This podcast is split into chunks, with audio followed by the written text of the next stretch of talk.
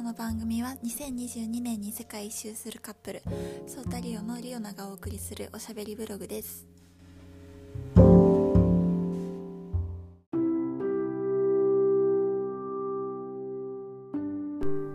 回は第1回ということでこのラジオの趣旨と自己紹介をしていきたいと思います。まず私たちソータとリオナは2022年の世界一周という夢に向けて発信力を高めるために SNS やブログで活動しています。で今回のラジオ配信は私が個人的にやりたかったので始めるに至りました。もしかしたらねゆくゆくは彼と一緒に配信するかもしれないです。配信内容は主に普段ブログで発信していることの音声バージョンという形になりますがおしゃべりならではの雑談など、えー、裏話も踏まえてお話しできればなっていうふうに思います。では次に、えー、簡単に私の自己紹介をさせてください。私は現在大学4年生でこの春に卒業します。好きなことは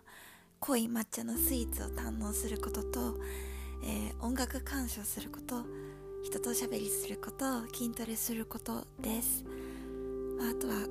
うんカフェでバイトするようになってからコーヒーがすごく好きになってカフェ巡りも趣味になりました。ですが、まあ、なんととなんといっても一番の趣味と言えるのが私たちのブログのテーマでもある旅をすることなんですね。で私の人生を大きく左右することとなった旅を軸に、えー、自分の生い立ちを話していきます。私は幼少期の頃からすっごい好奇心旺盛な子供だったんですよ。だから親元を離れて一人でふらーっととか行っちゃうこととかめっちゃあってよく迷子の呼び出し食らってました。でもちっちゃい時からそうやってなんか好奇心の赴くままに出かけるっていうのがすごい好きで。でなんかよく、うん、ちっちゃい時にさ好きなものって大きくなっても自分が本当に好きなものだよっていう風に言うじゃないですか。それって確かにそうだなっていう風に思ってて今でもなんか自分がわあ面白そうって思ったものにはこう突っ込んでってとりあえず行動してみるっていうタイプです。でね私の特徴としてもう一つ海外志向なところがあるんですけどもこれも幼少期の時にベースが出来上がったんだなっていうふうに思ってて私の母が英会話教室の先生やってるんですよ。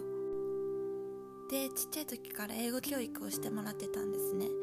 それでまあありがたいことに普段から英語に触れるっていうのが習慣になっててでそこから海外に興味を持つようになりました。で私が初めて海外に行ったのが中学生の時だったんですね。妹と母と3人で中学1年生の時に1ヶ月ハワイにハワイの、えー、サマースクールに行きました。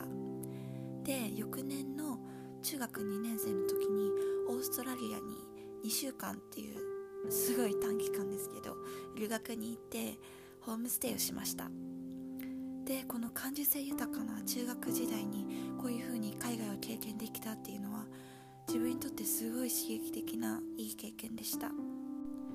で、まあ、次に高校なんですけども高校の時はもうめちゃめちゃ遊びました。で高校時代は、